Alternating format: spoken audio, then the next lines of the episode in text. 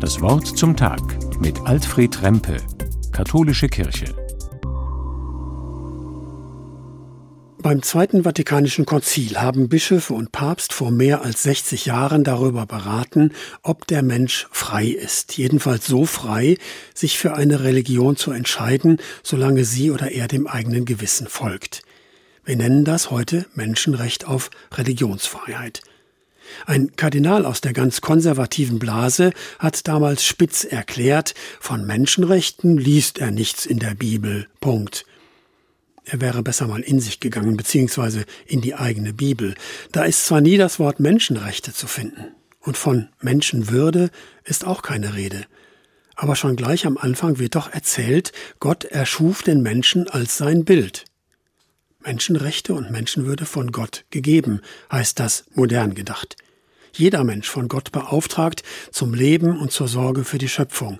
Wer so in sich geht und auch nach außen aktiv wird, wäre schon auf dem richtigen Weg.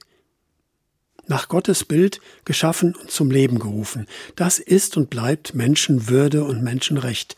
Auch wenn rechte Menschen glauben, sie könnten da sortieren nach irgendwelchen Bio-Eigenschaften, nach Blut und Boden, nach Bildung oder Besitz oder was auch immer.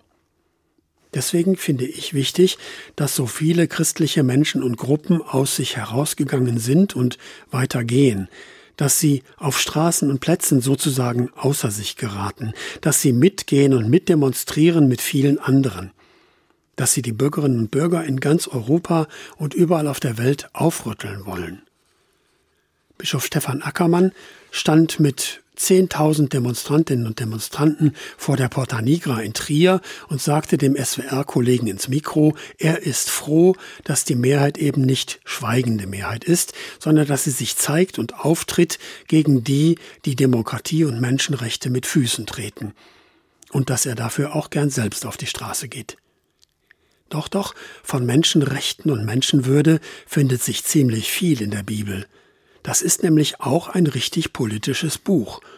Und zwar für alle, meint Alfred Rempe Trier von der Katholischen Kirche.